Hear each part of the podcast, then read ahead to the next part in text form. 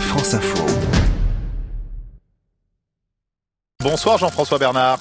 Bonsoir. C'est donc le Colombien Egan Bernal qui devrait demain remporter euh, le Tour de France à, 22 ans seulement, le coureur euh, d'Ineos, équipe notamment aussi de, de Guerin Thomas. Est-ce que pour vous c'est un beau vainqueur?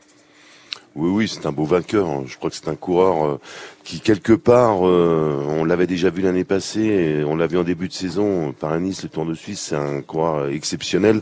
Il confirme en fait tout le talent que, que l'on connaît de lui. Euh, Jean-François Bernard. Nous étions il y a quelques secondes encore avec euh, Jean-Paul Olivier et quand je lui demandais à qui euh, Julien Alaphilippe pouvait lui faire penser, il m'a répondu eh bien à Jean-François Bernard parce qu'il a, été fort contre la montre et on voit qu'il, peut grimper des côtes. Est-ce que Julien Alaphilippe a, a des similitudes avec vous? Est-ce que vous vous reconnaissez en lui?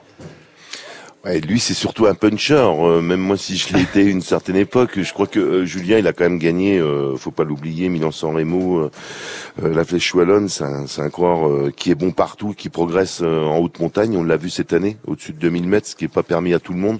Justement, c'est là que la différence se fait. On l'a vu avec les Colombiens.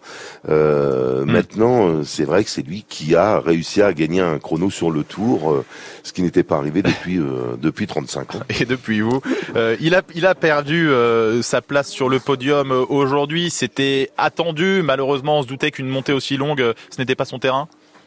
Oui, tout à fait. Je crois qu'il est en bout de course sur, sur Tour de France. Hein. Il avait préparé le début. il était motivé pour aller chercher une victoire d'étape l'étape d'Épernay euh, qu'il est allé remporter, c'était exceptionnel et en plus la prise du maillot jaune, c'est ce qu'il avait prévu et c'est ce qu'il a fait. Donc euh, c'est pas permis à tout le monde.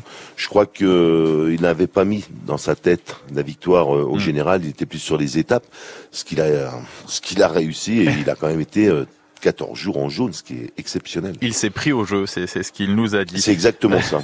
eh bien, on rend hommage aussi au vainqueur du jour, l'Italien euh, Vincenzo Nibali, le requin de Messine, et puis euh, à Romain Bardet qui euh, récupère et qui gardera son maillot à poids de, de meilleur grimpeur. Merci beaucoup, Jean-François Bernard.